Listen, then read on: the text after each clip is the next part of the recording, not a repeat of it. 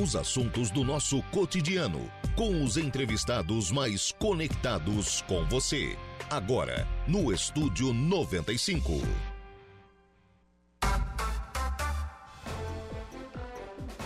Agora são 10 horas e 6 minutos, 10 e 6, 29 graus é a temperatura. Bom dia! Estamos começando o programa na manhã desta segunda-feira aqui na programação da Rádio Araranguá. Muito obrigado pelo carinho da sua companhia, muito obrigado pela sua audiência, já de forma antecipada. Muito obrigado também pela sua participação, você que nos acompanha pelo FM 95,5, aí no rádio do seu carro, da sua casa, do seu local de trabalho onde você estiver sempre acompanhando a programação aqui da Rádio Araranguá. Você ainda pode acompanhar a nossa programação através das nossas demais plataformas, como é o caso lá do nosso portal www.radioararanguá.com.br. Lá você nos acompanha ao vivo e em qualquer lugar do mundo e fica sempre muito bem informado sobre tudo aquilo que acontece em Araranguá e em toda a nossa região. Destaque de agora lá no nosso portal, reportagem da Rádio Araranguá, entrevista empresários para falar sobre a situação do Parque Industrial entrevista foi ao ar mais cedo aqui na nossa programação, no programa Dia a Dia. Também à sua disposição as nossas lives, tanto pelo YouTube quanto pelo Facebook da Rádio Araranguá, nas duas plataformas em áudio e vídeo. Já já você acompanha aí as nossas lives, assim que o Igor tiver condições. Né? A gente estaremos né, tanto no YouTube quanto pelo Facebook para você interagir também com a nossa programação. E você também pode participar através do nosso WhatsApp, que é o 98808 4667 8808-4667 é o nosso WhatsApp. Você adiciona aí os seus contatos e participa aqui do programa. Programa que tem os trabalhos técnicos de Igor Klaus. A gente já começa o programa na manhã desta segunda-feira tratando de um encaminhamento para uma solução. Eu até falava o vereador Valmir Carradori, que está aqui nos estúdios conosco, agora na transição, é, porque o Alex estava falando em fazer um banzé, né? É, suspende o banzé que o pessoal começou a, começou a trabalhar. Mas é suspende também, né? Se a coisa não andar, tem que voltar a falar de banzé. Bom dia, tudo bem? Bom dia, Lucas. Bom dia aos ouvintes, a todo o povo maracajaense. Estamos aqui na segunda-feira de, de folia, carnaval, para trazer informações aí ao município maracajaense. Né? É, então, estamos aí, quando for para transmitir boas notícias ou para resolver problemas maracajenses, a gente está sempre à disposição. E é um dos grandes que está sendo. tem uma solução encaminhada, né? Sim, Lucas, é, eu estive com, na, na Casan, eu, eu tenho mantido contato constante lá, principalmente até quero agradecer ao deputado Tiago Zilli e o assessor, o Edson Pisca, pela, pela essa intermediação que ele tem junto à Casan, até porque ele foi funcionário da Casan há uns 4, 5 anos atrás, então ele tem um conhecimento desses trâmites todos. Né? Isso está facilitando é, é, nessa busca de resolver o problema da Casa do Maracajá, então eu tenho conversado constantemente com eles e não vamos deixar de resolver o problema. É, temos aí início da construção do reservatório, que seria no Espigão Grande, esse reservatório de 500 metros cúbicos, mas em virtude da sondagem, não foi da fundação, mas da sondagem que foi efetuado e foi constatado se fosse instalado naquele local onde a prefeitura disponibilizou o terreno, não, não, não suportaria é, afundaria, então, a fundação afundaria, né? Uhum. Então, foi feito Seria uma a afundação? Seria uma afundação. então, então, não suportaria o peso pelo tamanho do, do, do, reservatório, que é de 500 metros cúbicos.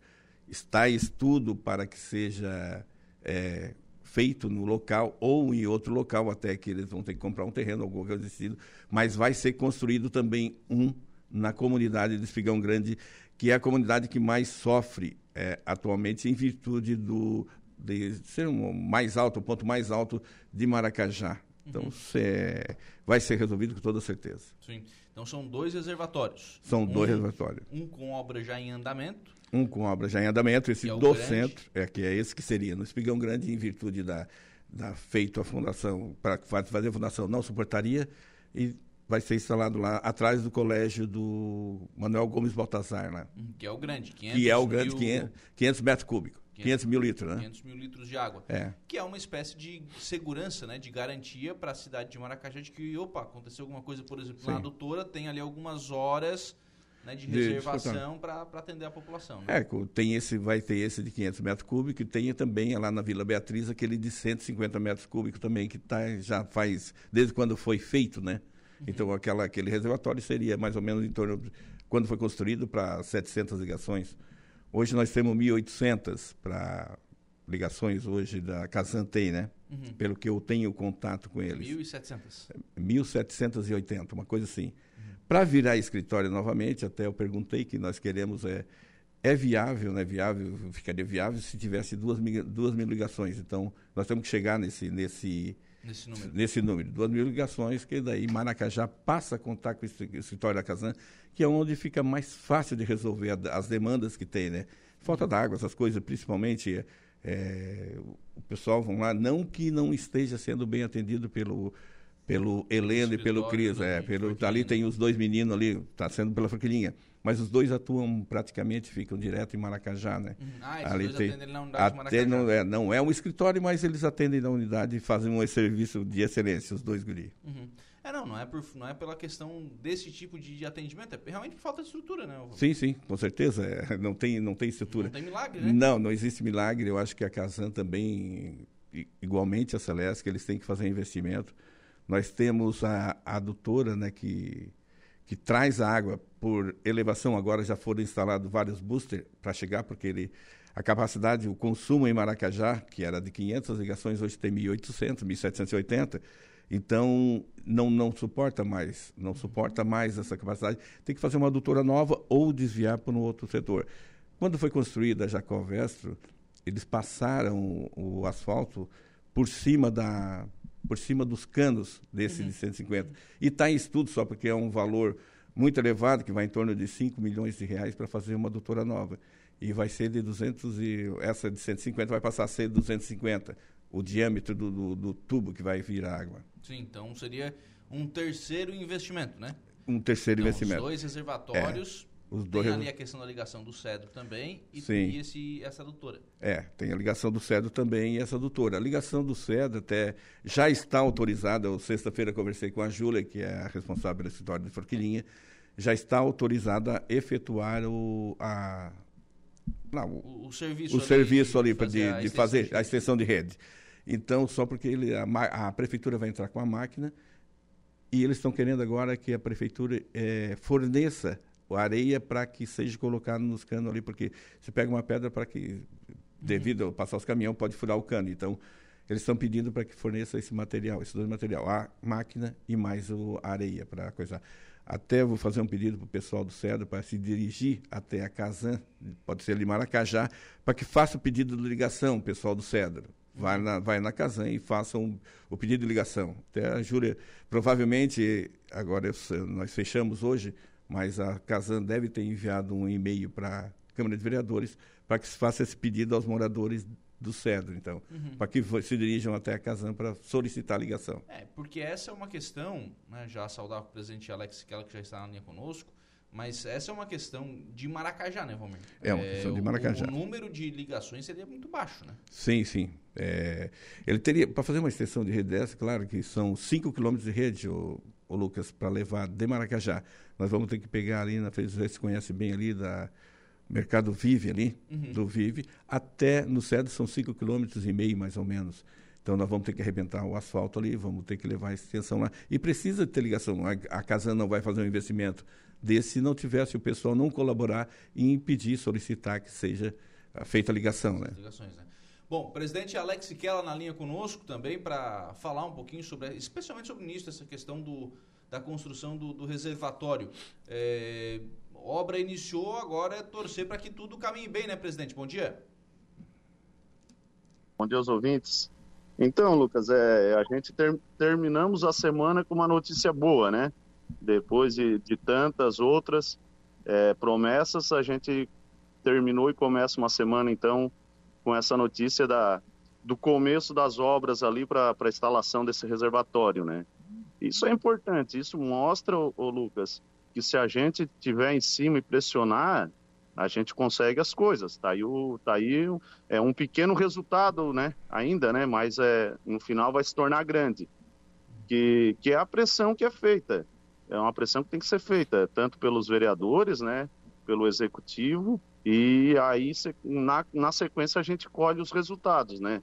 É, essa lá do Cedro também é outra, eu acredito que o, o, o gasto não é tão grande para o município fornecer areia, né, até porque o município tem os caminhões, a gente pode buscar essa areia na jazida Éter, que é uma jazida próxima do município aí, então se torna um valor bem baixo, né? É, acredito e tenho certeza que não é por causa da areia que a gente vai deixar de iniciar essas obras, né? Sim. Então, agora é momento de a gente ir para cima e não deixar a coisa esfriar, Lucas. É hora de, de fazer a coisa acontecer. Por hora suspende o Banzel, Alex? Não, suspende se a obra não parar, né, Lucas? se a obra, se a obra parar, aí se o Banzé estava começando, a gente vai fazer um maior, né? Enquanto essa obra não sair do papel e não tiver é, realmente atendendo a necessidade do, do, nosso município, a gente vai estar, tá, sim, fazendo esse, esse banzé no bom sentido, né? Que é um banzé da cobrança, um banzé no, no sentido de pressão mesmo, né? Sim. Ô, Alex, até reforçar um pouco do que você falou no, no início da na sua primeira fala, é, do papel importante que cumpriu a Câmara de Vereadores, né, para fazer essa cobrança, né? Sim, exato, Lucas. Está aí o vereador Valmir que está insistente também nesse caso, né? Tá, tá batalhando bastante junto, junto com todos os outros, né? É, mas vem também fazendo uma frente muito importante então, isso mostra o, o, trabalho da Câmara de Vereadores, né? Não só na fiscalização, mas também na busca de, de melhorias, né? A gente sabe que uma pessoa só lá, ou um vereador só lá batendo na porta e pedindo, às vezes a gente até consegue, mas se a gente tiver mais, com certeza é, o respaldo ele é muito mais rápido, né? Uhum. Então, isso mostra o comprometimento que a Câmara tem, né? Tem com o município. Vereador Alex, obrigado pela participação aqui no programa. Um abraço. Eu que agradeço, Lucas. E esperamos agora voltar para comemorar o fim da obra, né? Fazer o banzé com, com alegria. Exato, exatamente. então, o presidente da Câmara, o Alex Siquela, também participando, falando sobre essa questão da, da água. E é isso, né, Valmir? A questão é, é cobrança, ficar em cima do assunto, não deixar esfriar, né? Sim, sim, sistemática. Eu, eu sempre tenho dito nas minhas falas que a, o conjunto dos nove vereadores ali tem sido importante para todas as ações que a Câmara tem feito. Eu toda a minha fala eu sempre elogio os nove vereadores porque todos eles estão comprometidos com o desenvolvimento do município e para o bem-estar do município maracajense. Então essa é uma uma fala que eu tenho e todos eles eles têm a participação efetiva nesse, nesse ato da Casan também. Todos eles tentaram buscar as soluções. Estamos conseguindo agora, graças a Deus, estamos conseguindo. Sem contrato ainda a Casan, porque a Casan não tem contrato. Estão fazendo investimentos sem contrato, que é uma, que é uma das etapas que a gente também um segundo passo. É um né? segundo passo que, eu, nas reuniões, né, quando nós temos as comissões, geralmente, praticamente, vai os nove vereadores, né? É, participam ali das reuniões, nós uhum. participamos junto, né? Então, tá, é, é, debatido esse assunto da, da, da, da Casan e todos eles são unânimes. Né? Vamos, vamos, vamos em busca das soluções. Sirlene Farias está por aqui. Bom dia, Lucas. Pede para o Valmir e para o presidente da Câmara virem aqui na minha casa com esse calor, sem uma gota de água. Tem dado muito calor. Sem água, só misericórdia. Tá dizendo aqui a Sirlene, tá faltando água hoje lá? É, a Sirlene, ela mora no Espigão Grande. Eu conheço bem ela, com certeza. É por isso que nós estamos insistentes. Eu até não me ausentei do Maracajá durante esse verão todo. Estou direto em Maracajá. Estou direto eu, eu, tenho também um outro morador lá, que é o Gelson, que mora no Espigão Grande, que é a comunidade que mais sofre. É por isso que eu, que eu, que eu tenho insistido tanto devido a esse problema, que é falta de água, principalmente no Espigão Grande. Agora, iniciamos, é um trabalho, claro que nós estamos aí para resolver os problemas. Em contato também, perguntei a, o tempo que vai para construir esse reservatório, Lucas, vai 120 dias. Então, nós vamos ter que pressionar. Até eu não sabia que estava faltando água. A até. Quando eu saí daqui à tarde, ele, a Casan vai trabalhar hoje, que eu perguntei sexta-feira se eles iam trabalhar na segunda, que tem mais uma demanda que eu fico, fico procurando os problemas. Né? Procurando não, é ver os problemas do pessoal, é, procuram, me procuram para tentar resolver. Uhum. E eu vou passar na Casan e vou é, entrar em contato com a Júlia, que está lá no lugar do Heleno, e com o Cris para ver o que está acontecendo com a falta d'água lá na, na, no Espigão Grande. Pode deixar que farei isso na primeira hora da tarde. Uhum. O, mas é 120 dias, então, quatro meses para. Quatro meses é o tempo estimado que a empresa deu para a Casan para efetuar, para deixar pronto o reservatório. Porque é. tem tempo de cura, né? Não Sim. vai colocar um concreto hoje concreto, e amanhã, e amanhã vai botar 500 metros cúbicos lá. Uhum. Não, não é dessa forma, então tem o tempo de cura, né? Torcer para o tempo dar uma ajudadinha também, né? Ah, com certeza, eu acredito que agora São Pedro vai ajudar. agora, agora, parece que saiu El Ninho, vem a El Ninha. É a Ninha. Agora... agora... é seca. Agora é seca, é? Agora é seca. Agora, é, seca. é, é isso, é isso. Então vai dar, vai dar tempo para fazer, com certeza. São 120 dias mais que nós temos que aguardar e... Uhum. É, não, Aguardamos. O importante é, é, sair. É como disse o Alex, se for 120 dias com obra andando, Sim. ok. Sim. Porque aí o pessoal tá vendo, a máquina tá trabalhando, o pessoal tá trabalhando e tal. O pessoal tá, tem ali uma expectativa de, de melhora, né? Sim, sim. É, tem que ser trabalhando, né? Não dá para ser, dá para parar a obra, né? Não, não, mas é, o, os nove vereadores estão atentos quanto a isso. Eu acredito. Nós vamos lá constantemente verificar a obra, a construção e vamos, não vamos deixar parar, não. Pode ter certeza. Carlos Henrique Nicolete, bom dia Lucas e ouvintes, abraço amigo, uh, ao amigo Valmir, isso aí tem que ir mais a Floripa para cobrar as demandas do nosso município, parabéns. Tá aqui, sim, sim, esse é o esposo da vereadora Edilane, né? da Edilane, até a Edilane comentou no discurso dela que se nós fôssemos em Florianópolis com a Casela, ela gostaria de participar e a hora que nós formos, com toda certeza, ela vai junto. Compadre Hamilton, tá mandando um abraço aqui, o amigo Valmir, sucesso. O Hamilton, Hamilton, grande amigo Hamilton, também Gente boa. Olha ali na Vila Beatriz. Menix Pereira. Bom dia, Lucas. O amigo Valmir. Gostaria de saber se esse ano o Valmir vai jogar nosso rachão vai só apitar o jogo igual no ano passado. se ele já tem alguma estratégia para sair da marcação do jogador fantasma que derruba ele. Abraço. Tá Os, o Gasparzinho, Gasparzinho. Não, menos, menos isso aí faz parte do nosso futsal aí, nosso racha de, de quarta-feira. Brincamos e depois tem aquela famosa gelada e aquele churrasquinho, ah, né? Tem, tem esse, esse, é o mais importante. Então eu vou ter que perder uns quilinhos para parar de, de, apitar, porque a gente, quando já não tem mais físico, tem que apitar, né? Ah, já tá só, já tá só de juiz. já tá só de juiz. Não, não, jogo, mas eles dizem que eu reclamo muito. mas tem água para tomar banho lá depois, não? Tem, tem água. Por enquanto não faltou ainda, pelo menos pro banho. É isso, né? Porque na verdade é isso, né, gente? É, a água é essencial, né? Não dá para faltar, né? Não, não, com certeza isso aí é, é a qualidade de vida que a gente tem que manter, né? principalmente a Casan que cobra pelo serviço, é, nós pagamos para ter esse, esse bem. Então, ele tem que, tem que prestar um serviço de excelência, principalmente. Eu confio muito nas empresas estatais, ou, Lucas, na Casan principalmente, que é uma empresa estatal. Ela, se, for, ela, se ela for gerida com excelência, nunca vai dar problema. Então, nós temos na, o reservatório que é da Casan lá em Siderópolis, que traz água para nós. Se eles pegarem agora, o que está faltando realmente, na minha opinião, é a adutora. Claro que é um investimento de 5 milhões de reais é, para Maracajá, que tem 1.800 ligações, é um investimento altíssimo, mas eles vão ter que fazer isso aí, é obrigado a fazer até para não... Porque eles prestam serviço, eles têm que dar qualidade nisso. Está sendo estudado em trazer água pela, pela, pelo verdinho, também tem uma adutora uhum. lá, de 250 que superaria, suportaria para nós ali e resolveria o problema. Não é mais viável por ali? Especialmente pela, pela questão pela... da Jacob Vesp, não ter que quebrar toda a Jacob é, Sim, é, não, aí teria que fazer uma...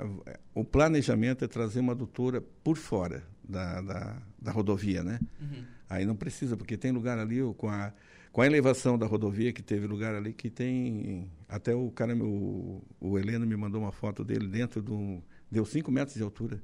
Ele lá embaixo, se desbarranca ele ali, mata o guri, né? Uhum. Ele está lá embaixo fazendo um concerto.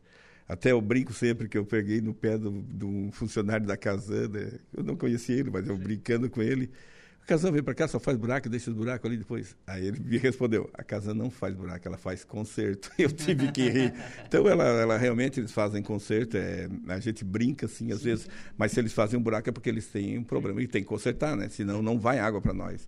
Ainda, é, ainda bem que tem eles ainda para fazer esse serviço aí. O, mas eu insisto na essa vinda pela, pelo verdinho, do ponto de vista de manutenção depois não fica mais fácil?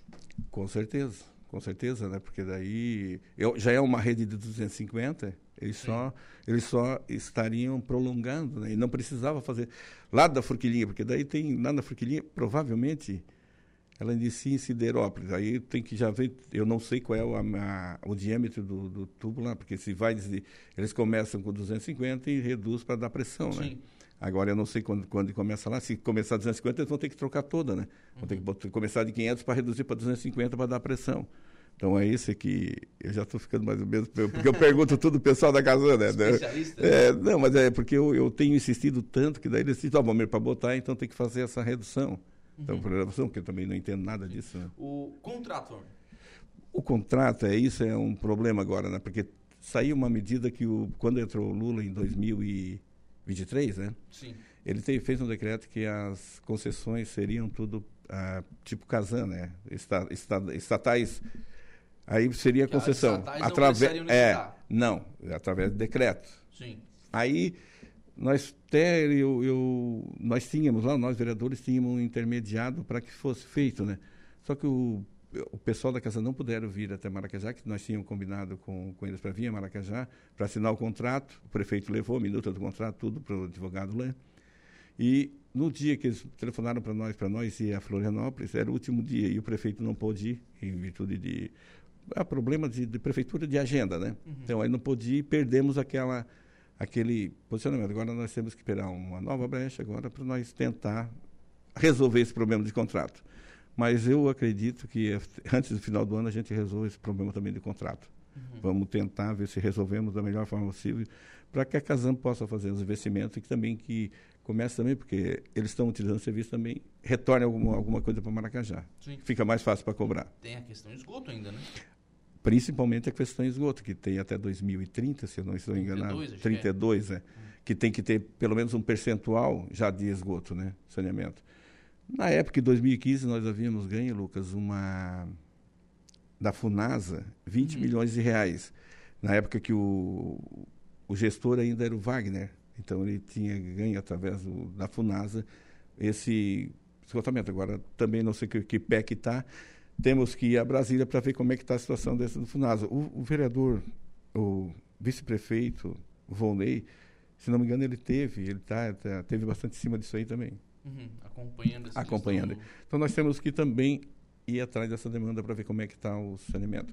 Nós tendo o um contrato firmado com a Casan, a gente pode já é, solicitar isso e que seja um intermediário junto do governo federal, porque o governo federal também tem interesse que isso seja solucionado, que eles também têm metas, né, uhum. para que seja feito esgotamento. O Geraldo Leandro. Bom dia, Lucas. É o vereador Valmir Sangão Madalena Casan arrumou um vazamento já faz um ano e não consertou o asfalto que cortaram, está dizendo aqui ah, o Geraldo Leandro. É, eu não sei como é que como é que está funcionando. Na época que eu estava na administração, é, a Casan faz o conserto, o município o município arruma o que ela fez ali de o buraco que eu vou dizer, mas ele fez o conserto, a casa fez o conserto, então deixou ali para arrumar a prefeitura arruma e a Casan repassa o valor gasto pelo, pelo coisa ali. Isso, isso era feito. Eu não sei como é que está funcionando hoje. Até vou me informar, ver se realmente está sendo isso.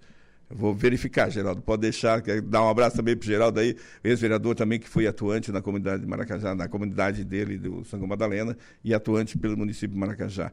Pode deixar que eu vou verificar quanto é isso, Geraldo. Deixa eu só abrir um parênteses aqui antes da gente conversar. Tem um, uma picareta entrando aqui na nossa live do, Facebook, mandando vários comentários para as pessoas aqui, que ela, olha só, o nível de picaretagem superou agora.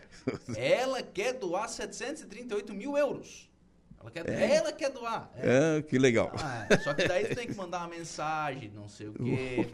Pessoal, isso é golpe, tá? Não manda mensagem nenhuma, isso é picaretagem. Então, por favor, né? Não vamos, não vamos cair nisso aí. Vamos deixar isso aqui para quem é sério para quem está de fato aqui interagindo com os assuntos que são da nossa região, né? Enfim, a gente está tratando aqui no, na programação da Rádio Araranguá. A gente está ocultando aqui os comentários, mas são insistentes, viu? Sim. Ah, são, são insistentes. É, não, não, o pessoal, quanto ao golpe aí, cada vez mais sofisticado. Para dar, dar golpe, eles são. São, são. Nossa, mas são trabalhadores.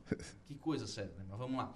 Ô Valmer, agora é acompanhar a obra e fazer aquilo que a gente já vinha falando, né? De ficar em cima, né? Sim, sim, não com certeza. Não pode deixar o assunto esfriar, né? Não, não pode deixar o assunto, principalmente por parte do Executivo, né? É, o Executivo, juntamente com o Legislativo, os nove vereadores, mais o prefeito e vice-prefeito, é, acompanhando a obra e fiscalizando o que, que a Casa tem, porque também não tem contrato, também a gente também fica meio assim, pra, até para exigir tanto, né, Lucas? Mas acredito muito que de agora em diante vai, vai, vai, vai dar certo as coisas.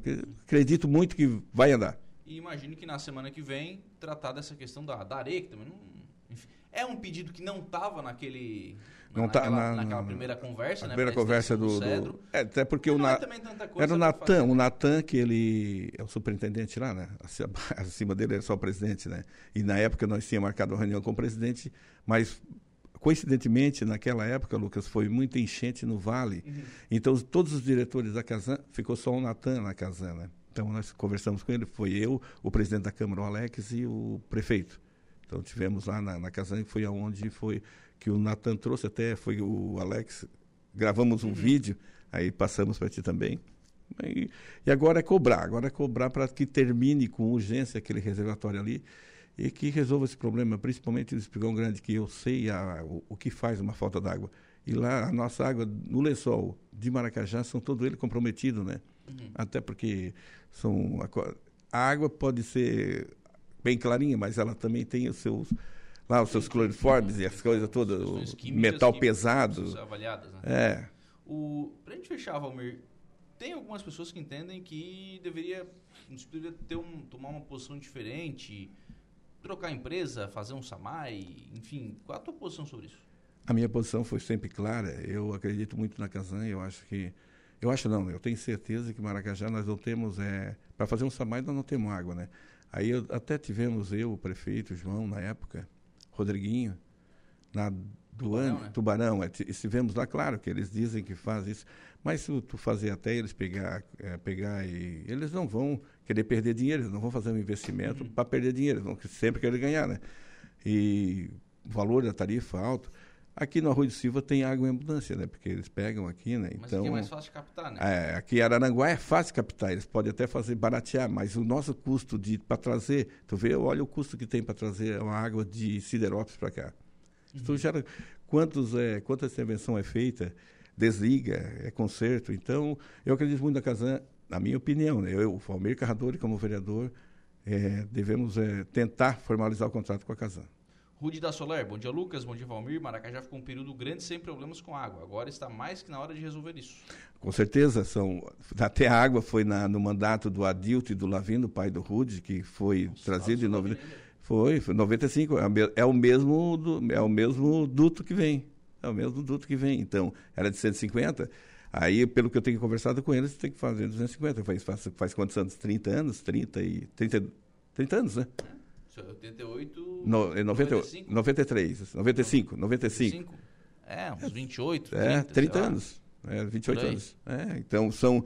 Que tá ali enterrado aquele tubo cheio de, de, de emenda, pô. É, complicado. Faz quanto tempo? Agora, principalmente agora, com a construção da rodovia, tá pô, gerando mais problema ainda. Mas quem trouxe a água na época foi, foi o Adilto e o Lavino. Isso, Lavino. Obrigado, Valmir. Um abraço. Lucas, eu que agradeço. É segunda-feira de carnaval, mas estamos aqui trazendo boas, lida. é, na lida, trazendo boas notícias para Maracajá. E que Deus Nosso Senhor nos abençoe, né, Lucas? Que tenhamos uma, uma semana é, que o pessoal que estão na folia que se comportem, é, não briguem, não tomem demais. Se tomar, não dirija, né? Para que todos saiam de- desse feriadão aí com saúde e bem-estar. Muito obrigado a todos, principalmente ao povo maracajense. 10 horas e 33 minutos. A gente vai fazer um intervalo. A gente volta já.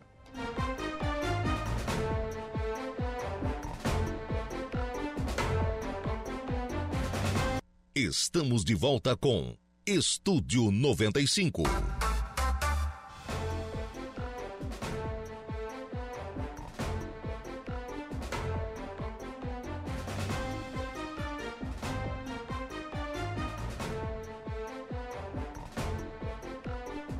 Bem, são 10 horas e 45 minutos, 10 e 45. Vamos atualizar aqui a temperatura: 32 graus a temperatura neste momento aqui na cidade de Araranguá. Fresquinhos, 32 graus a, a temperatura, tá de boa, né? Vamos em frente aqui com o programa, sempre em nome do Angelone. No Angelone Araranguá, todo dia é dia. Quem faz conta faz feira no Angelone e não escolhe o dia, porque lá todo dia é dia. Quem economiza pra valer passa no Angelone e sem escolher o dia, porque na feira, no açougue, em todos os corredores, você encontra sempre o melhor preço na gôndola e as ofertas mais imbatíveis da região. Baixe o aplicativo aí no seu celular e abasteça.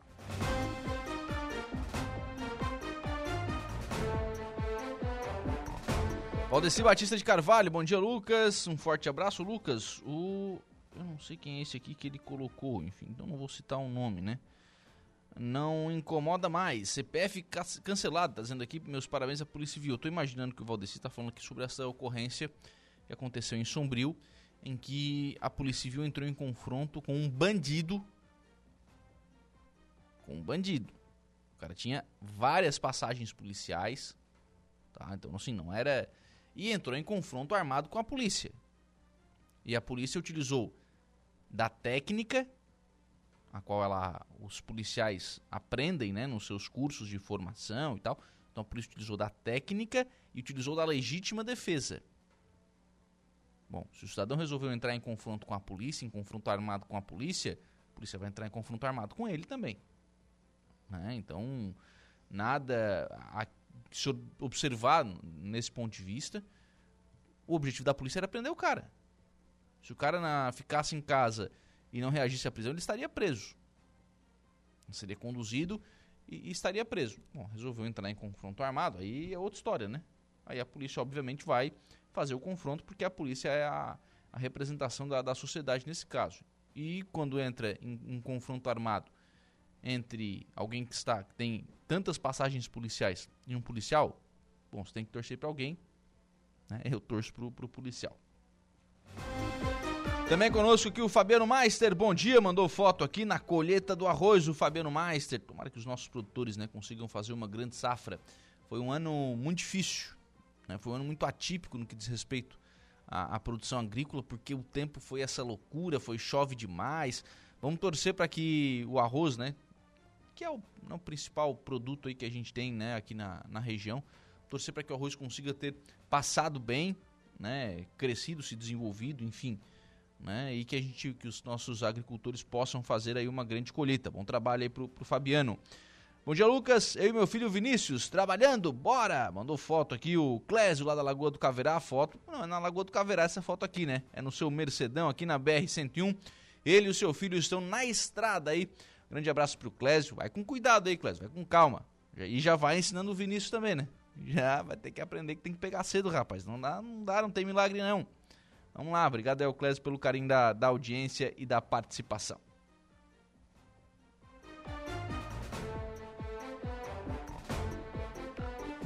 Dez horas e 49 minutos, já está aqui nos estúdios conosco para fazer o Notícia da Hora o Diego Macan. Qual será o seu destaque, Diego?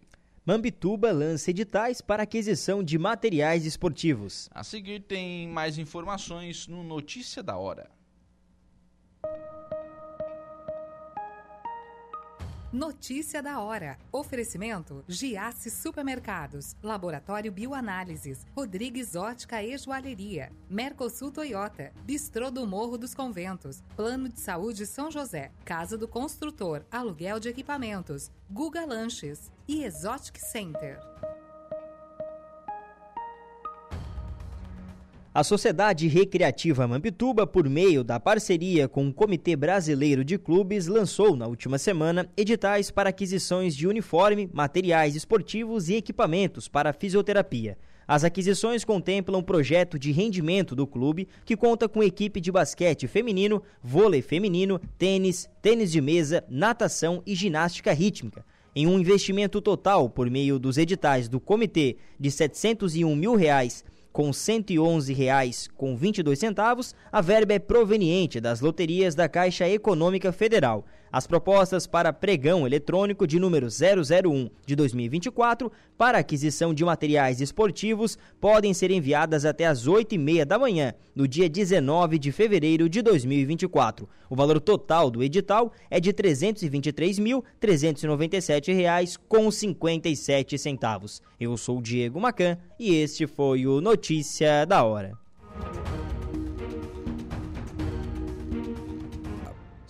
75 anos. Sintonia de verdade.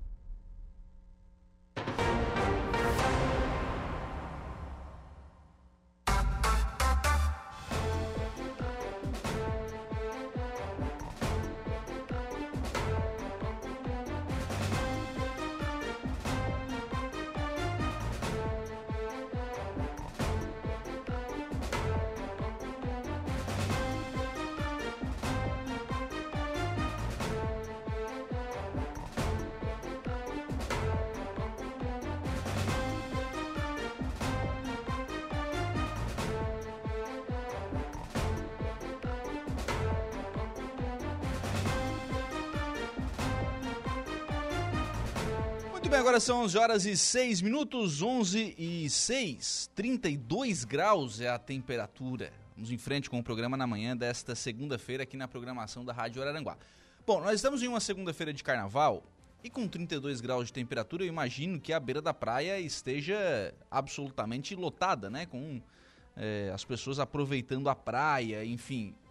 Isso é muito bom por um lado, especialmente para quem pode estar lá, não para nós né? mas também gera, obviamente, preocupação né? para quem tem que estar lá trabalhando, para quem tem que estar lá acompanhando e cuidando dessas pessoas.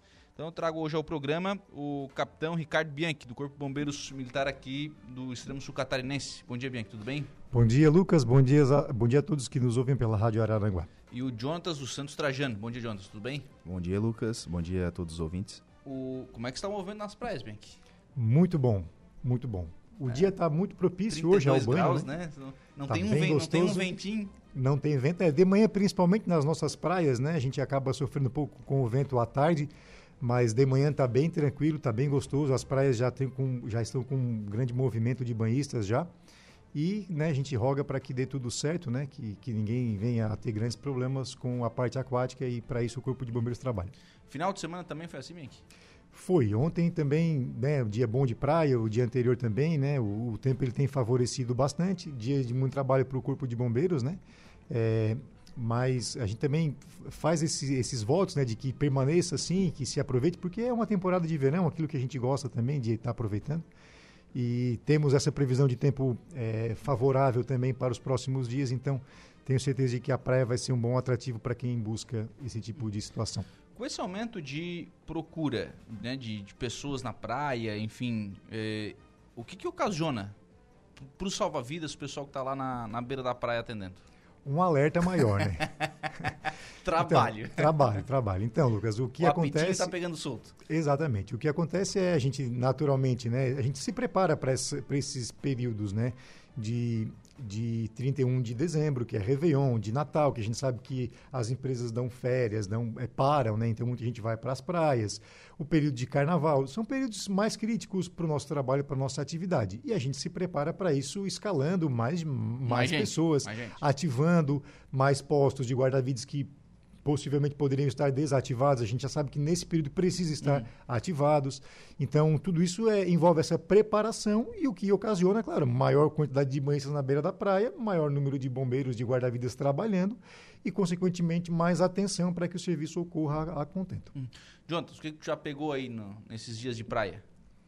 É, nos dias da, da Operação Veraneio atual, isso. né? Eu faço parte aqui da de Sombrio, né? Trabalho em Sombrio, na verdade, junto com o Capitão Bianchi. Então, nas rondas que a gente faz no, durante a Operação Veraneio, nós nos deparamos aí com praias lotadas, como estão, né? Uhum. É, nas semanas anteriores, muita lesão por água-viva. Então, agora com a água, a gente, conversávamos anteriormente, né? Que uhum. reduziu bastante, porque a água está um pouco mais gelada ali.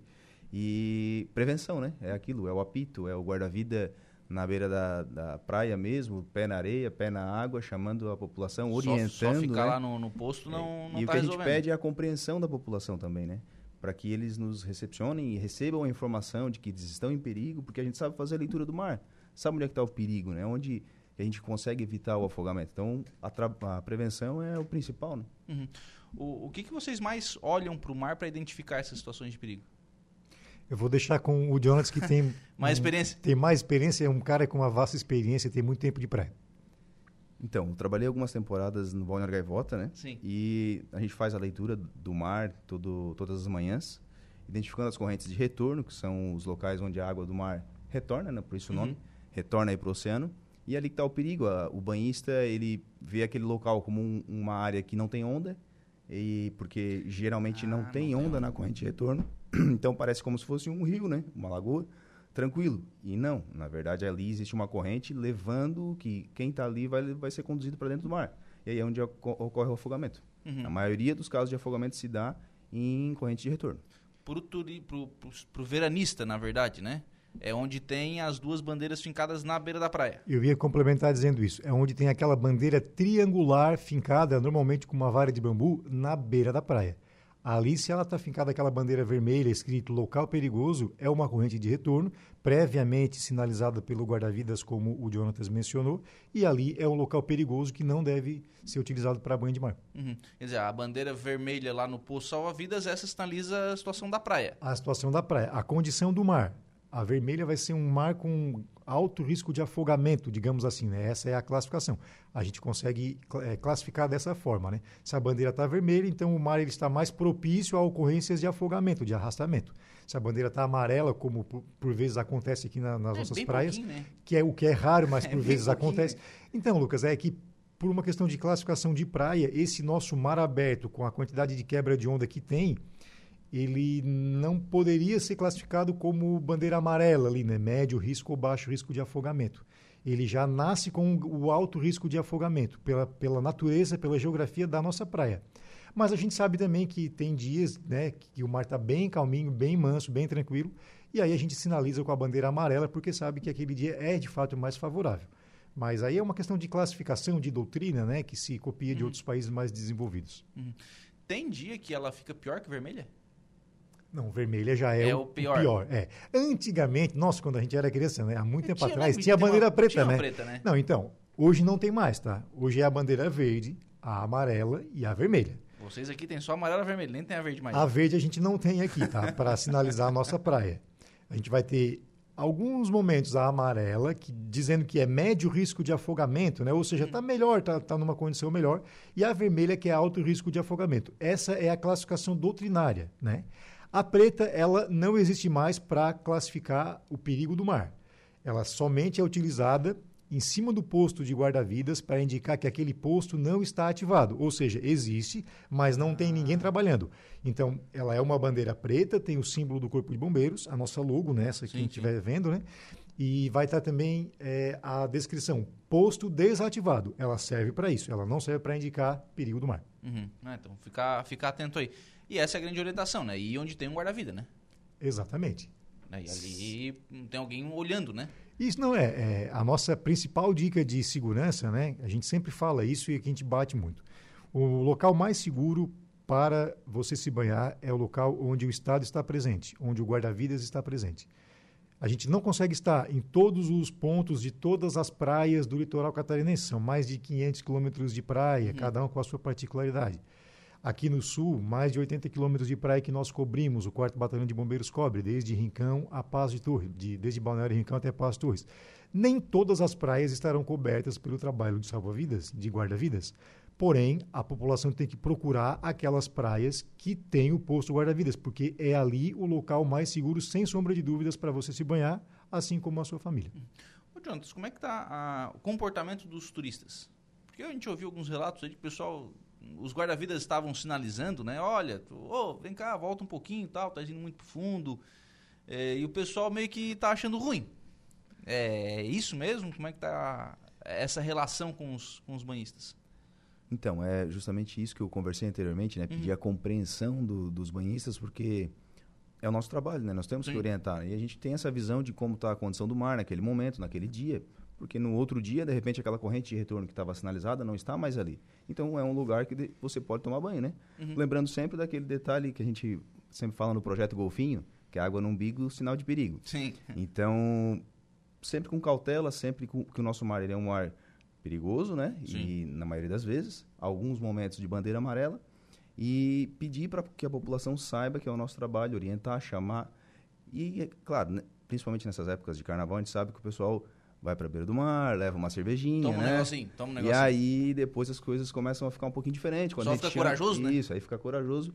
Quando a gente está lá orientando, fazendo nosso trabalho, são 12 horas que o guarda-vida está lá na beira da praia, com, pegando sol, né? Caminhando de um lado para outro, prezando pela sua segurança. Então, a gente pede essa compreensão, que seja receptivo com a dica que o guarda-vida está dando, saiba é, receber essa informação e que sabe que a gente está prezando pela sua vida. Tudo que a gente quer é que você não, não sofra nenhum acidente aquático, nem ninguém da sua família. A gente está uhum. ali prezando pela sua segurança. Não, para não precisar entrar depois e fazer algum tipo de salvamento, né? Justamente.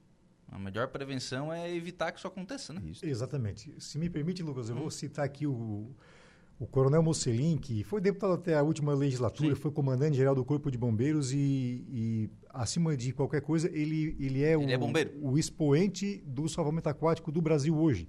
É sem dúvida nenhuma. É. O cara que foi buscar conhecimento na Austrália, nos Estados Unidos, ele é um cara que se dedicou à atividade aquática a vida inteira. Então, ele tem 40 temporadas uhum. de como guarda-vidas e ele é muito bom na água. Ele deu aula para todo mundo, para mim, para o Jonatas, para todo mundo que é bombeiro hoje. Enquanto ele esteve na ativa, ele foi professor. Ele é o cara muito bom mesmo é, na parte aquática. E ele sempre fala, né? A gente aprende com ele isso, né? É, não há mérito nenhum em se fazer um salvamento que poderia ter sido evitado. É uma máxima que nós usamos, que nós adotamos, né? Por isso o trabalho preventivo pelo, é, executado pelo nosso guarda-vida, aquele do apito chato que às vezes a pessoa, você mencionou agora, né? Sim. Que a pessoa não gosta de ser chamada a atenção, não é por nada, é porque aquela atividade preventiva, e nós contabilizamos também como ações preventivas, é, é aquela atividade que evita que o afogamento ocorra e, consequentemente, um salvamento.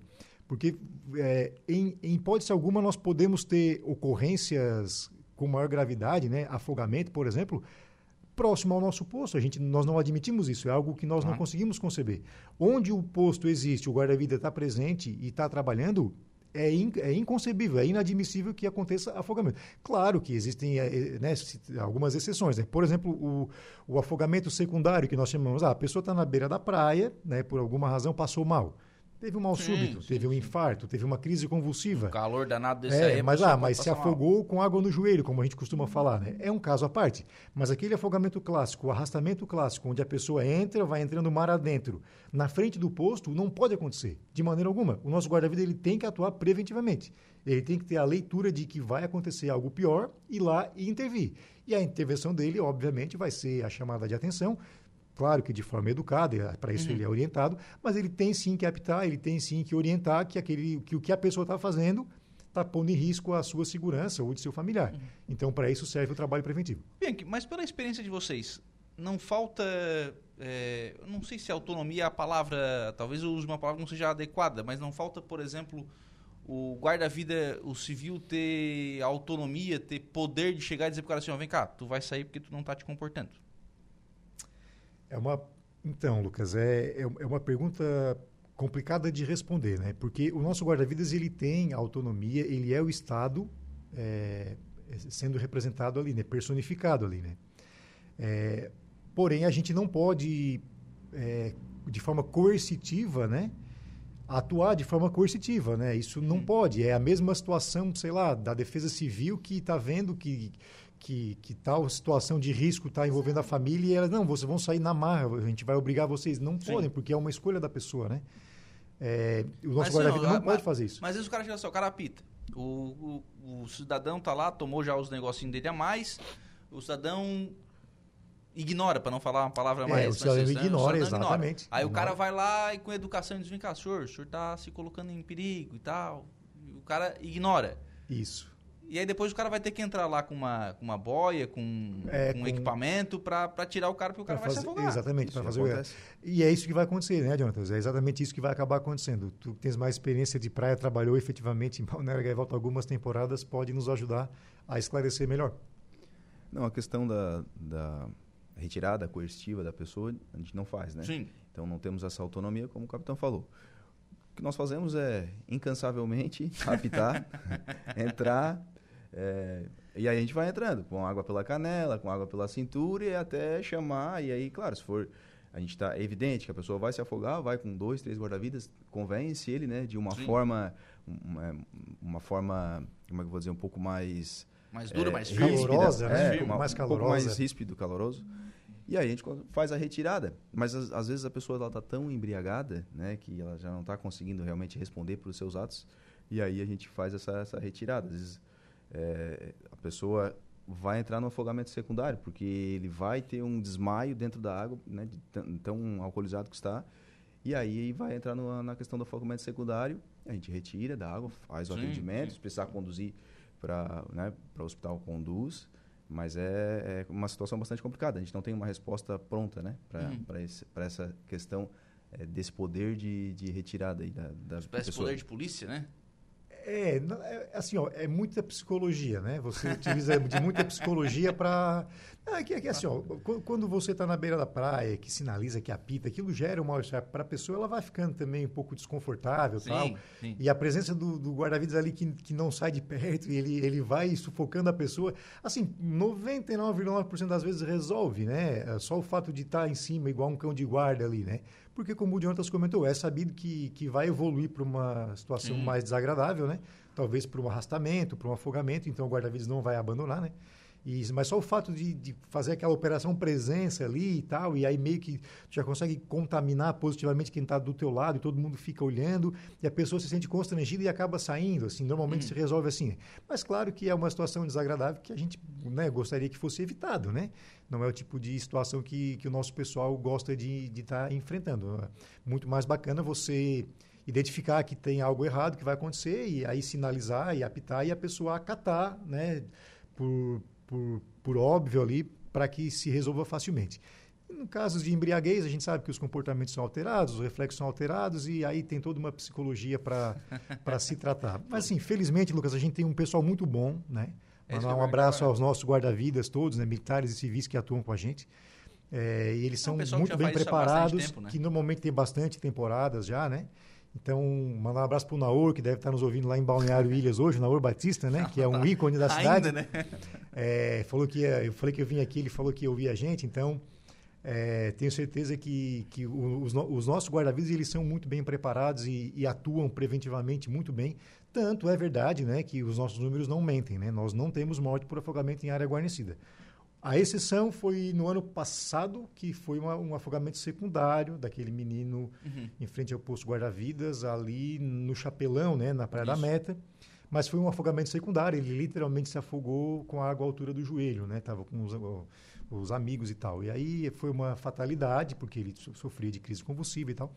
Mas não é comum, né? Aquela ocorrência clássica de, né, de, de- de arrastamento, de afogamento, a pessoa entrar mar adentro e aí ela vai morrer afogada na frente do posto. Não. Felizmente, os nossos guarda-vidas são bem, bem preparados, bem condicionados e bem responsáveis pelo nosso- pelos nossos banhistas. E a estrutura melhorou muito nos últimos anos, né? Felizmente. Nossa, evoluiu absurdamente, né? Isso. A gente brinca, né, que termina uma operação veraneio, agora pós-carnaval. Para nós em Araranguá, aqui pós-arrancar de caminhão, né, a gente já está pensando na próxima, né? E, aí envolve uma série de questões logísticas, né? Planejamento. Planejamento logístico e eh, tanto de material quanto formação de pessoas. A formação de pessoas ela vai acontecer lá por setembro, outubro, começam-se a, a- a- lançar esses editais para curso e tal. Eh, mas a parte logística de estrutura, a gente já emenda uma na outra, né? Já respira uma semana, na outra semana já está pensando novamente. Ah, o life belt, que é aquela boia, né? Ah, aquilo há tempo antes que, que deram um problema no verão, tem que substituir. Ah, os uniformes estão desgastados, já tem que comprar mais. Ah, o posto o- de tal lugar lá tá tudo, né? Tem que melhorar, reformar, ou tem que botar um container, ou tem que ir atrás. Aí vamos atrás de parceria. Enfim, é uma logística constante, né? Que a gente nunca para de estar fazendo. E esse, esse modelo de container já ajudou, né? É, ele, Ficou ele, bom, ele né? tem os prós e contras, né? Ele dá Ah, ele muito, tem contras dá ainda? muito trabalho. Não, é que ele ele dá muito trabalho para para produzir, né? Porque Sim. acaba custando mais caro e também para levar e para buscar, né? Então você paga o frete, basicamente o frete. É, só que, claro, que para o guarda-vidas, para quem trabalha, ele é uma segurança tremenda, né? Uhum. Porque, assim, o nosso banhista, o nosso ouvinte, perdão, ele vai estar ouvindo, né? E vai estar pensando assim, ah, mas o, o guarda-vidas, ele tem que trabalhar eh, na, na faixa de areia, né? No, né? Enfim, debaixo do sol e tal. Mas terão momentos, e não, e não serão poucos, né? Que o nosso guarda-vidas vai estar sujeito a diversas intempéries. Por exemplo, é, é comum chover, é comum Chove. um raio, né? Sim. Final de tarde, tempestade de verão. E o que, que eu faço com esse cara daí? Deixa, Para, deixa para, lá na, na para d'água, é. muitos, um guarda-sol basta. Ah, não, bota o guarda-vidas debaixo de um guarda-sol e está resolvido, o cara vai ficar ali. Não vai ficar, não é assim. Quando dá uma tempestade de raio e quando ele precisa ir no banheiro, o que, que ele faz? E se ele quer trazer a comida dele para comer, ele guarda onde? Então tem que ter uma estrutura mínima para isso: banheiro, comida, né, se abrigar de, de, eh, de Tempestade. intempéries. E, e- e hoje o nosso posto padrão, modelo, é o posto de container, né, por tudo que ele oferece, até o próprio banheiro, né, para dar dignidade para o nosso guarda-vida. É claro que a gente vai melhorando gradativamente, não é algo que se resolve da noite para o dia. né, a gente está na Operação Veraneio há, sei lá, mais de 40 anos aí, tranquilamente. É, não se resolve um problema de 40 anos em 2, 3, 4 anos, né? Então, le- leva-se leva-se um certo tempo. Mas, gradativamente, a gente está melhorando a nossa estrutura de praia, né? Felizmente, com parcerias, com apoio de bastante gente. E, como você bem destacou, sim, as, as melhorias estão acontecendo em prol do E- serviço. E até de do ponto de vista de estrutura, eu tenho visto quadriciclo em mais praias. Eu Isso. tenho visto eh, as caminhonetes do- dos bombeiros em mais praias. Isso, exato. Eu, eu, tinha, eu eu tenho o hábito, por exemplo, né, por uma questão familiar. A gente vai lá no Passo de Torres, a gente está aqui em Araranguá. Aqui em Araranguá já era, no Morro dos Conventos já era mais comum ter essa, essa estrutura de esses equipamentos disponíveis. Isso. Eu não via lá no Passo Torres. A tua praia lá em Pastores é É a a Rosa, Rosa do Mar? do Mar. É, É a escutei Rosa do outro Mar. dia, a Rosa do É. Mar, né? É, a Rosa do Mar é um, um local bastante movimentado, né? Puxa, É, um pouquinho, final pouquinho antes da Bela uma, Torres, tava né? uma loucura. É bastante movimentado. E, a É, turma, e lá é diferente que a turma vai com barraca pra fazer churrasco e Lá fazer é. não sei o que, fica o dia inteiro e, E fica o dia inteiro, né? e Tem não fica- bastante e não- carro, e né? não fica tomando água. E não fica tomando água, fica, fica tomando bebida de álcool. Pois, pois então, é, a nossa estrutura de praia ela melhorou consideravelmente né, ao longo do tempo. Então a gente hoje trabalha, né, hoje todas as praias dispõem de jet ski, né, a nossa moto aquática para salvamento, uma resposta muito rápida e muito eficiente. Paz de Torres mesmo é, é muito comum, lá tem uma característica diferente, que é o rio Mampituba, as embarcações que passam pelo rio, enfim, tudo desemboca lá. Então lá, de vez em quando tem problema de eh, embarcação à deriva, Uhum. eh, prancha, eh, surfista que perde a prancha, que fica à deriva, cara do stand-up. Enfim, tem uma série de ocorrências não comuns para nós aqui que acontecem lá. Então, não só lá, né, mas como todas as praias, como você bem Aquele, mencionou, aquele temos uma estrutura do- boa. daquele cidadão que acabou caindo da Ponte Pêncil Sim, ano, no ano passado. No ano passado, no carnaval passado, está Isso. fazendo o ano, né? É, são ocorrências Diferentes. diferentes. diferentes, né? Então, todas as praias hoje contam com viaturas 4x4 para trabalhar, né? Principalmente as praias onde tem cuja dificuldade ela fica maior, né? Por exemplo, pastores que, que, que lá a, a areia não é tão firme para se transitar, para se colocar embarcação na água e precisa colocar, então você precisa de uma 4x4. Quadriciclo é comum a gente ter, moto aquática também em todas as nossas praias. Então a gente tem uma estrutura bem adequada, né, bem propícia para que o serviço ocorra tranquilamente. Não, não, melhorou substancialmente. A Edna Macedo tá por aqui, bom dia. Penso que os salva-vidas deveriam ter poder de polícia. Se o Mala tá se arriscando. Se o Mala já tá xingando os caras. Se o Mala tá se arriscando, tire e pronto. Parabéns pelo seu ofício, bom trabalho. E esse calor tá terrível. tá, tá, tá bastante quente. Então, é só reforçando ali, né? é, a gente tem algumas atribuições legais, né? Enquanto serviço de salvamento aquático. É, o salvamento em si, né, a prevenção são atribuições nossas, mas eh, outras tantas que às vezes a população acaba confundindo não são nossas atribuições. Né? É uma questão de legalidade, é uma questão de preparo, de condicionamento. Por exemplo, como é que eu vou pegar um cara que está dentro da água? Ah, o cara é professor de jiu-jitsu. Poxa, o que, que eu vou fazer com um cara desse? Eu, eu- Vai- ele vai me o, o afogar, nosso né? guarda-vidas não é policial, né? Ele não tem, né? E a gente aí começa a entrar em outras esferas e acaba complicando o nosso serviço. Cuidar de carro na beira da praia, cuidar de animal, cuidar de pescador que, que não tem noção. Nada disso é para o nosso guarda-vidas. O nosso guarda-vidas ele cuida do banhista, da área que é referente ao banho de mar do nosso turista, do nosso banhista. Tudo que acontece, ah, o trânsito é com a polícia militar, não é com a gente. Como somos o Estado personificado naquele ponto da praia, naquele momento, acaba sendo a referência, todo mundo vem até o nosso guarda-vida. Mas o guarda-vida não vai multar carro, não vai apreender carro. Quem faz isso é a polícia, é, é serviço da polícia militar fazer isso. E o nosso guarda-vida vai zelar pela segurança do banhista. A gente tem que saber diferenciar, né? Porque, como eu disse, todo mundo tem como referência o guarda-vidas, ok, mas ele vai ter limitações na sua atividade. Ele não tem como fazer o serviço da polícia Sim, militar sim, sim. por, por, uma- por- por N razões, né? Por a- inaptidão, porque não, não Às cabe vezes, a às ele. até um guarda-vida civil, não um militar, né? Ele vai ser um guarda-vidas civil. Não, ele é o Estado. Né? Naquele momento ele é Estado. Ele tem a responsabilidade de um agente público. Então, por isso não. Poder de polícia tem, mas para executar aquilo que a lei manda ele, ele fazer, né? dentro do que a lei manda, né? Ele não pode inventar serviços que não cabem a ele, né? É uma, é uma discussão longa, Até né? porque senão, coitado, né? Se não coitado, exatamente. É. Mas a gente compreende, né? A, a nossa população, quando nos tem como referência, e isso é bom, nós temos que ser a referência porque estamos na beira da praia, é, mas já deixando claro que existem essas diferenças de, de prestação naquela, de serviço. Nem naquela. Por exemplo, se tem uma disputa ali do cidadão que tá arremessando um mulinete com uma criança que tá. Não, não, isso vai ter uma vai intervenção. fazer? Vai, vai ter uma, uma intervenção, claro, né? O nosso guarda-vida vai atuar. Isso, é, inclusive, é bastante comum, né? A gente já fala porque sabe que isso Sim, acontece sim, com sim. recorrência, né? O nosso guarda-vida é, aborda a pessoa, conversa, pede para que não faça, pede para que respeite o horário e tal. Porém, cabem às prefeituras a delimitação das áreas para pesca e dos horários. Então, existem áreas propícias para a pesca. E dentro daquela área, o pescador está no direito dele, fazendo o papel dele. Se ele avançar o horário ou avançar a área, aí é um problema maior, né? Enfim, aí talvez tivéssemos que chamar a polícia militar. Normalmente a intervenção do nosso guarda-vida funciona, porque Uma a pessoa se, se, sente constrangida também. Ela está vendo que está causando um perigo, né? Para quem está se banhando. Então, normalmente as, as conversas elas se resolvem. Samuel Marcel Fernandes, bom dia a todos da mesa. Quero agradecer e parabenizar o belo trabalho realizado pelos nossos bombeiros e guarda-vidas em, todas a nossa, em toda a nossa região. Que Deus abençoe a todos os envolvidos. Grande abraço a todos e uma ótima semana a todos. Um abraço para o Samuel também.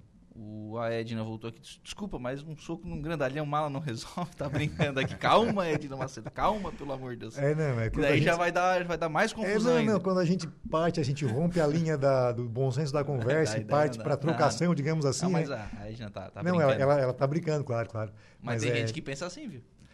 É, não, é que a gente também está muito impaciente né, com tudo, né? A gente está num momento de impaciência, de intolerância, né? Não é, a gente tem que ser ponderado nas nossas ações, né? É, o, o serviço do Estado está ali para ser bem executado da melhor forma. Todos os banhistas são nossos clientes, a bem da verdade, né? A gente tem um zelo, um carinho por todos eles. E, e é pensando no bem deles que as intervenções são feitas e, e a forma correta de fazer é sempre no, em tom de conversa. Aí, claro, não, se tiver uma ofensa, um desacato, bom, aí a gente vai chamar a polícia militar e vai fazer os, os procedimentos, né?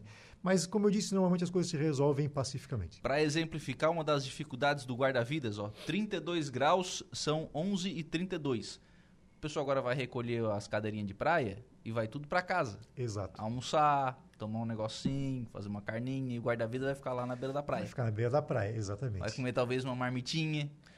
Quando muito, né? Um restaurante É. perto ali que ele consegue. Exato. Às é. vezes nas praias mais Nas praias afastadas mais é afastadas, difícil. mais afastados é difícil. É, que é o caso da Rosa do Mar, né? Tem uma- É. é, não, não tem tanta estrutura Isso. para apoio, né? Mas esse é o nosso serviço, né? Ele acontece ali dos meses de novembro, dezembro até março, né? Fevereiro, março. É a nossa característica de praia, é assim que funciona, né? A gente, felizmente, ainda consegue contar com boas pessoas que executam bem o trabalho. Aqui em Araranguá até a arrancada, Arroio de Silva. Isso até é. Agora no carnaval dá uma diminuída, né? A gente Uhum. acaba é, mudando um pouco o foco, né? Mas na arrancada de caminhão, certamente, é efetivo total, né? Porque a gente sabe que É vai vir gente, um né? público itinerante absurdamente grande.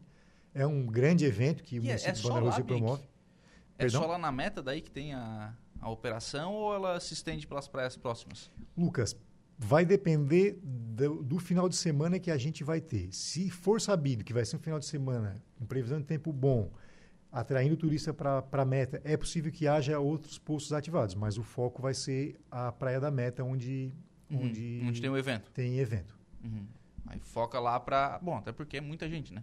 Até porque é muita gente lá. Aí não tem como não ter o pessoal lá, lá cuidando. É, tem uma prevenção enorme lá, né? O Corpo de Sim. Bombeiros participa da arrancada de caminhão, apoiando o município, não só com o serviço de salvamento, mas com, com caminhonete, com equipamento de resgate veicular caso aconteça Ambula- acidente. Ambulância. ambulância, com, eh, com, com combate a incêndio também, caminhonete com água também, enfim, com, com toda uma estrutura para dar o primeiro suporte. Legal. Obrigado, rapazes. Um abraço. Bom Obrigado, trabalho. Lucas. Obrigado a todos que nos ouvem. Obrigado, obrigado a todos os ouvintes. 11h34, a gente vai fazer um intervalo. A gente volta com informação de polícia aqui no programa.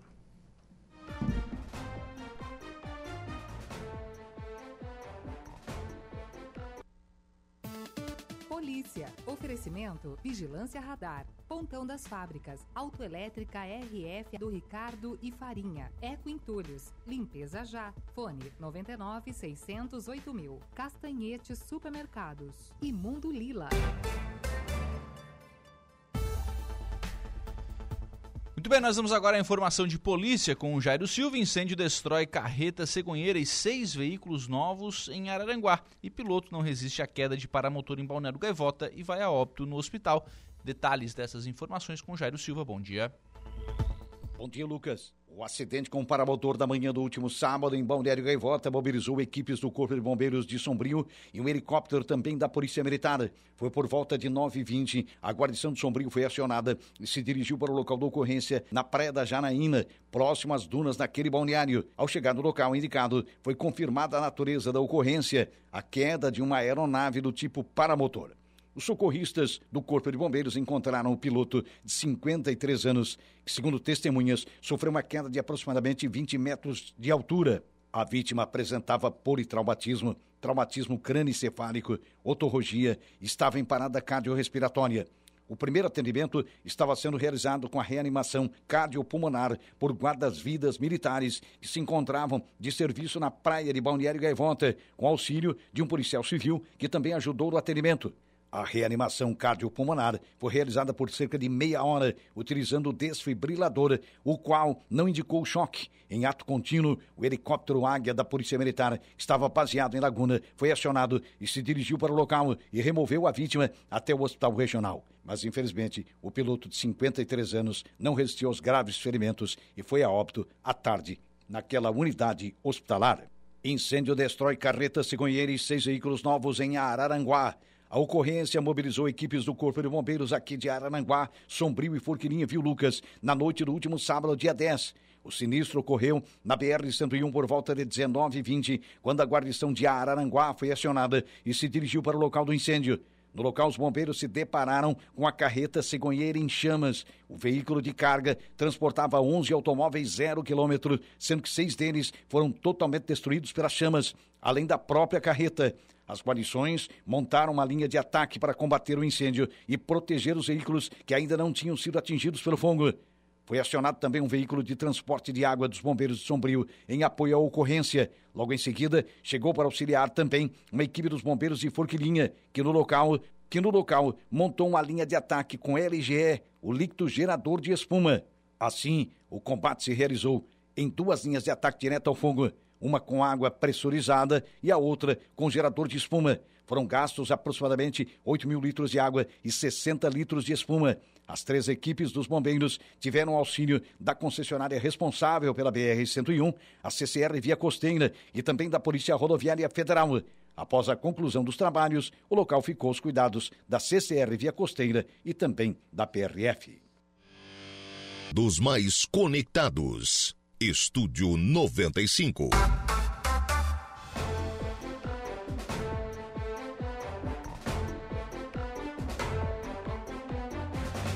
Bem, agora são 11 horas e 53 minutos, 11 e 53 vamos em frente com o programa sempre em nome aqui do Angelone. No Angelone Araranguá, todo dia é dia, quem faz conta faz feira no Angelone não escolhe o dia, porque lá todo dia é dia. Quem economiza para valer passa no açougue do Angelone sem escolher o dia porque na feira, no açougue, em todos os corredores você encontra sempre, sempre o melhor preço na gôndola e as ofertas mais imbatíveis da região. Baixe o aplicativo aí no seu celular e abasteça. Para a gente fechar o programa, participação de ouvintes. Bom dia, Lucas. Gostaria de vir aqui parabenizar a prefeitura que fez duas passarelas lindas aqui no Pai Querer, no Morro dos Conventos. Há anos estávamos pedindo e fomos atendidos. Porém, uma delas já está caindo, está comprometendo a estrutura. Já foi ligado na prefeitura, mas ainda não vieram. Corre risco de cair com pessoas em cima e causar um acidente. O Alex que está fazendo esse alerta aqui. Essas passarelas foram feitas ali no Pai Querer, né? Ficaram muito bacanas, eu já as vi. Ficaram muito bacanas. E agora, pô, tem que dar manutenção, né? Prefeitura de Araranguá, Sandrinho está sempre acompanhando aí. Vou até encaminhar aqui essa mensagem pro, pro Sandrinho. É, para que o pessoal possa dar uma olhada lá nessas passarelas do Pai Querer né, para enfim, fazer a devida manutenção, né? E cuidar lá para quando essas passarelas aí, né, né, quando tiverem um tipo de problema aí, né, evitar que isso aconteça, então já encaminhada aqui para o Sandrinho para que as providências possam ser tomadas. 11:55 fechou. Se nós encerramos o programa na manhã desta segunda-feira, muito obrigado pelo carinho da sua companhia, da sua audiência, da sua participação. Eu volto às 18h30 na conversa do dia. Você fica agora com Igor Klaus e a hora do recado. Estúdio 95, de segunda a sexta, às 10 da manhã.